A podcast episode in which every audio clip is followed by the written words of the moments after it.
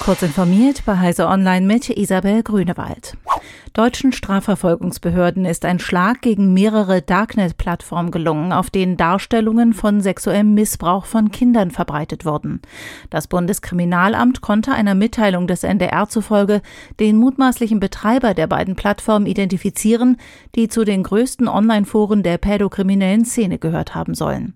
Demnach handelt es sich um einen 21-jährigen Deutschen aus Sachsen, der Ende November festgenommen wurde.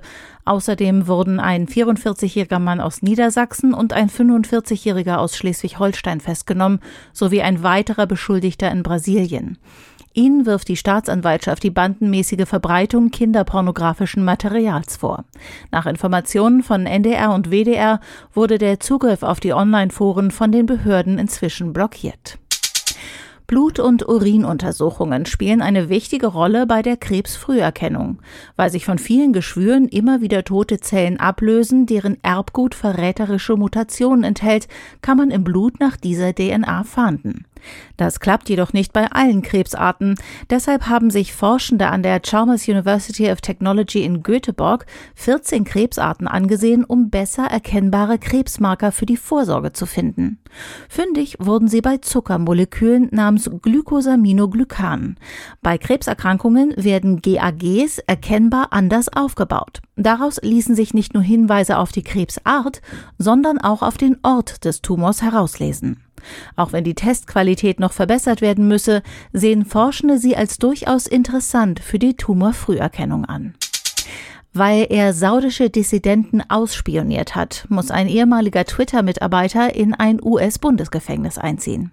Er hatte sich vom Königshaus Saudi-Arabiens fürstlich dafür bestechen lassen, wiederholt private Daten aus regimekritischen Twitter-Konten zu erheben und zu verraten. Dafür wurde er jetzt zu dreieinhalb Jahren Haft verurteilt. Zwei mitangeklagte Männer sind auf der Flucht. Beide sind saudische Staatsbürger und dürften nach Saudi-Arabien geflohen sein. Das FBI hat sie zur Fahndung ausgeschrieben. Amazon Games wird das nächste Tomb Raider Spiel veröffentlichen. Ein Termin steht noch nicht fest. Der Titel wird weiterhin von Crystal Dynamics entwickelt, dem Studio, das auch hinter den letzten drei Spielen der sogenannten Reboot-Trilogie stand.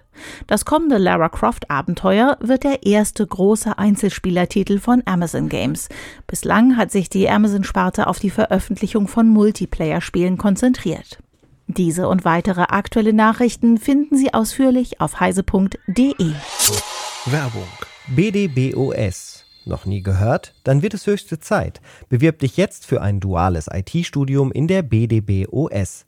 Bei uns bekommst du dein rundum sorglos Paket, monatliches Studienentgelt, IT-Ausstattung, sinnstiftende Tätigkeiten, Aussicht auf unbefristete Übernahme und vieles mehr. Klingt unmöglich, ist es aber nicht. Mehr Infos findest du unter www.bdbos.de slash duales Studium.